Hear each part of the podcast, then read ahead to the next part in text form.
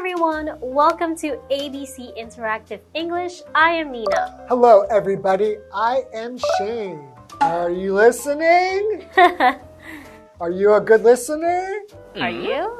Uh, I'm working on it. Okay. So let me ask you is there somebody in your life who's not a good listener? Hmm. I would say that maybe my mom is not a good listener. Really? Not because she doesn't care, but she doesn't pay attention. Hmm. Yeah, so for, For example, yeah. yeah, when I want when I want to tell her something, she was usually doing something else and she cannot do one, more than one thing at the same time. Like you, actually. yeah, but she doesn't hear anything at all. So, for example, I could say to my friend, like, hey, hey, look at this. Hey, mom, I got into an accident and I broke my finger. And she would say, Uh-huh. oh, okay. Like, uh huh. She's just not paying attention. She's not paying attention. She didn't hear anything I said. That's interesting because my dad, um, of course, he lives in, in America. Yeah. And every time I talk to him on the phone, he forgets everything from the last time I talked to him on the phone. So he will ask me the same questions over and over. Or I will say, yeah, you know, our, we bought a home, a new home pretty recently. And I will say, yeah, I really like the new neighborhood. And he will say, Mm-hmm. what new neighborhood? Dad, I, I, I moved. I bought a house. Oh, oh, oh, oh, yeah, yeah, yeah. I forgot. Okay, so, but is he a bad listener or maybe he just has bad memory? Well, I think it might be both. Because Okay. oftentimes when I'm talking to him, he doesn't catch what I say either. So I think sometimes being a bad listener and bad memory go together. Oh, that's true. Okay, let's get into part two. Okay.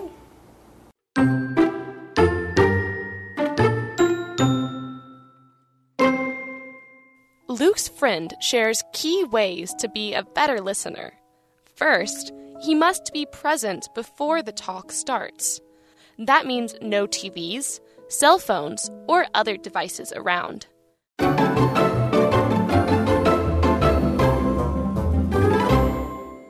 Okay, so part two are you a good listener? So in part one, we found that Luke is not a good listener. Mm-hmm. And it's becoming a problem. Yes, it is. People don't want to be friends with him Yeah. because it's difficult to be friends with somebody who doesn't listen to you. Yeah. But at least he has one friend. Ooh, he still has one friend. She really wants to help him too, right? Yeah. So what happens?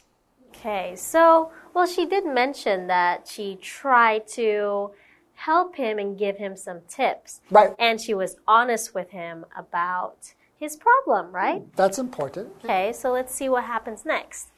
Luke's friend shares key ways to be a better listener. Okay, what would you say are key ways? So, key is Isn't it most- key like you can open the door or open the lock? No, in this case, it's an adjective. Oh, that's a it noun key. Okay. Yeah, and it means most important. So, for example, practicing English every day is key to learning quickly. Oh, Yeah, so before we carry on, what do you think are key ways to help your listening? I think looking at somebody in the eyes and really focusing on them is one good way. Because, like you said, if you're doing something else, you're looking at something else, you it will be hard for you to pay attention to both things. So, Yeah. number one, stop other things that you are doing mm-hmm. and really pay full attention That's a very good tip. right? So, and here it says, first, he must be present before the talk starts. So, this is one of the first key points is that he needs to be present before the talk starts. Yeah. So what is present? Like if I give you a gift, that's Ah, present. right. No, that's that's a noun.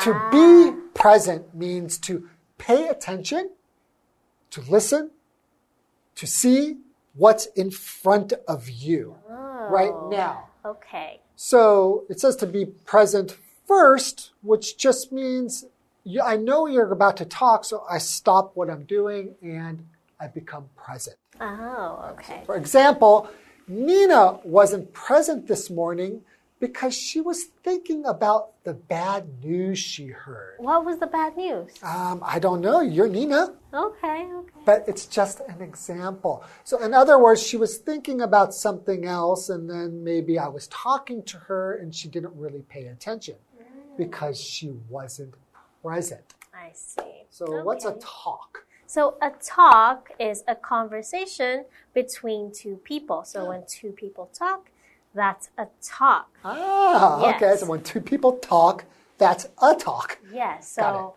I hate it when people say, "We need a talk." Oh no, or we need to talk. Yeah. Yeah. We need to have a talk. Yes. Uh oh. When I hear that from my wife, Ooh, that means you're in trouble. my stomach will.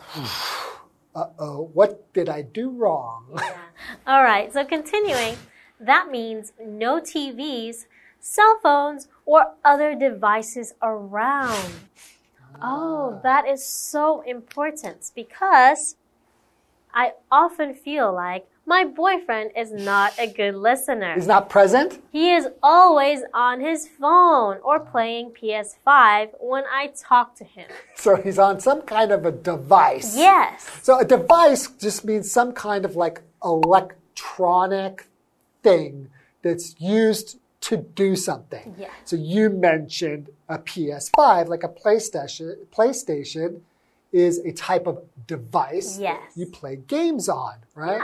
Or your phone is also a device, right? Exactly. So, for example, I have at least three devices with me at all times. Oh, so that's what your phone, Your your phone, a watch, mm. and sometimes I'll have like earphone. earphones or like an iPad or something like that. But at one time, I'll have probably at least three. Wow. Okay. Yeah, well, it's the digital age. It is. These days, you're always going to have some kind of electronic device with you mm-hmm. because it's important in today's society.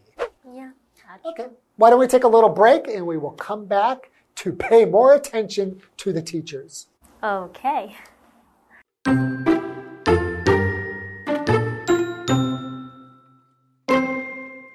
Second, Luke should try not to cut people off when they're speaking.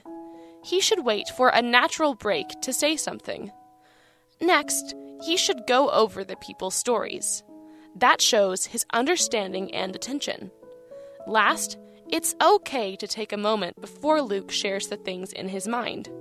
So, Luke follows the tips and becomes a better listener.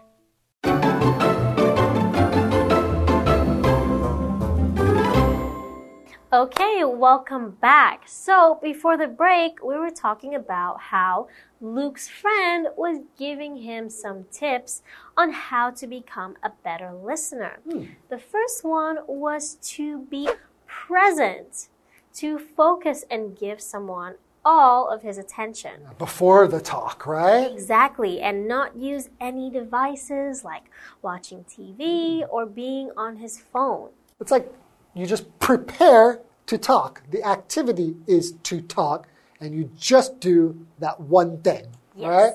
Okay, so let's move on to some more tips. Second, Luke should try not to cut people off when they're speaking. Oh. So, what does that mean to cut? Uh, Some- but- no, no, wait. Uh, So, So it means when somebody's talking, you don't wait for them to stop what they're saying and you interrupt. You talk over them. exactly. So that means to cut people off. He should wait for a natural break to say something. Yeah. Okay, so after Shane said something, there was a break, and then I could say something, Right. right? So speak. To speak is to use words to talk. For example, can you speak English? Um, yes. Most of the times. Usually, usually I can. Sometimes I don't know what you're saying, so eh. Yeah. Well, sometimes I like to speak Shane language, okay. which is the coolest language. of course. Um, so we have another vocabulary word, natural. You should wait for a natural break in the talk or Yeah. conversation, right? So natural just means not awkward or in a time that's like smooth. So you want to do this thing in a way that's not going to like stop you from talking. You want to do it in a way that makes sense okay. right? That is appropriate for the time. So, for example, the way Ruth speaks English is very natural. Very natural. Okay. So, continuing. Next, he should go over the people's stories. Okay. That shows his understanding and attention. So, he should go over the stories. Maybe repeat it or say, oh, if that is this correct? Oh, yeah, I think that's a really good tip. I noticed people who are good listeners, they will often repeat the main points of what you say. Yes. So if you're telling them a story, they will either repeat what you said or ask some questions about what you said. Yes, because that will show the other person that you're listening and you understand what's going on. Right. Yeah. Okay. And we have another vocabulary word, understanding. So understanding is the knowledge someone has about a topic mm. or about something. So, for example, Nina has a good understanding of football. Some people would argue not. She But- has a better understanding of football than me. There you go. Okay. So, finally, last, it's okay to take a moment before Luke shares the things in his mind. okay. So first, let the other person talk and express, say what they want to say.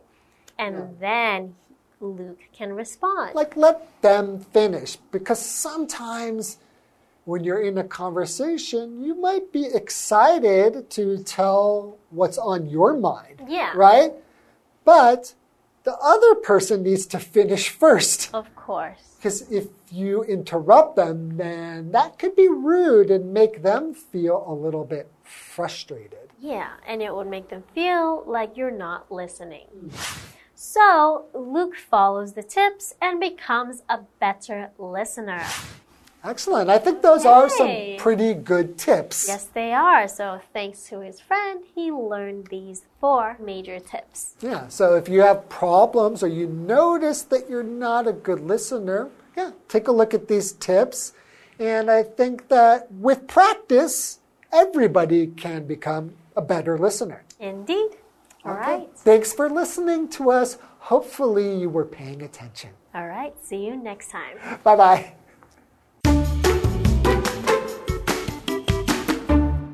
Luke's friend shares key ways to be a better listener. First, he must be present before the talk starts. That means no TVs, cell phones, or other devices around. Second, Luke should try not to cut people off when they're speaking. He should wait for a natural break to say something. Next, he should go over the people's stories. That shows his understanding and attention. Last, it's okay to take a moment before Luke shares the things in his mind.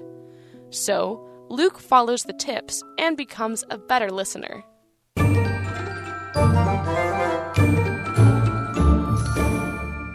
Hello, I'm Tina。我们来看这一课的重点单字。第一个 key，key 形容词，关键的、极重要的。Maya was a key actress in the movie. Maya 是这部电影的重要女演员。下一个单字 present present 形容词，存在的，在场的。There were no teachers present in that class. 那堂课没有老师在场。下一个单字 talk talk 名词，谈话。Can I have a talk with you？我可以跟你谈谈吗？最后一个单字 speak speak 动词，说话。它的三态是 speak spoke spoken。Please speak more slowly，请您说慢一点。接着我们来看重点文法。第一个，cut somebody off，打断某人说话，也可以说 cut off somebody。我们来看看这个例句：Please don't cut me off when I speak。我说话时，请不要插嘴。下一个文法，go over something，仔细确认、检视某事物。go over 是一个不可以分开的动词片语哦。go 的三态是 go、went、gone。我们来看看这个例句。We should go over the details of the contract。我们应该仔细确认合约的细节。Detail 指的是细节，contract 指的是合约。最后一个文法，take a moment，停顿片刻。Moment 是一个名词，指的是片刻、瞬间的意思。我们来看看这个例句：Can we take a moment？ 我们可以稍停片刻吗？以上就是这一课的重点单词跟文法，回去记得复习哦。我们下一课再见，拜拜。Hey, hey, hey, it's Kiwi on the street. I'm Kiki. And I'm Winnie. Hey, Kiki, it's really hot today. Yeah, it really is. Okay, BRB, I'm gonna go get us some ice cream. BRB? What does that mean? It's an abbreviation. BRB. It means be right back. Hmm, Abbreviations. I know. Today, let's play an abbreviation game to make some new friends. Let's go. 好，今天我们要考验同学的缩写。那同学，你会一些中文的缩写吗？我会，现在最流行的叫灌咖，那个铝罐咖啡从台通进来的简语啊。看来是台通狂粉。哇，OK，那我我今天也学了一个，OK，你中文可以，可是英文可不可以？我觉得一定不行。 I think you can. I think you can. OK. So 第一个，OK，B and B。我刚刚有想是不是 barbecue，、但是这是用在 breakfast and bed。 Oh, so close. It was actually very 等一下不是哦。 bed and breakfast. 嗯、n o I don't know。 Okay. Bed and bath? 我不知道 B N B 的人哦不知道 B and B，Can you guess？如果那个 N 是一个 R，是应该就是 Be right back，可是我不知道。 Oh, okay, so if it was B R B, you'll be correct. But B and B 就是 bed and breakfast，哦民宿。给下一个，R I P。 Rest in peace。 Rest in peace. Rest in peace. Rest in peace. Rest in peace. Rest in peace. Rest in peace. Yeah, very good. Okay, 下一个 W F H. Work from home. Work from home. Work from home. Would you like a hint? Home. What did a lot of people need to do at home during the pandemic? Oh, work from home. Very good. Work from home. W F H. Good job. 那我们今天学到什么呢? Here are today's abbreviations. First one. B and B. Bed and breakfast. Bed and breakfast. For example, we went down south to stay at a beautiful bed and breakfast. Next, RIP. Rest in peace. Rest in peace. For example, Queen Elizabeth. May she rest in peace. Next, WFH. Work from home. Work from home. For example, during the pandemic, most of us worked from home. That's it for today. Kiwi later.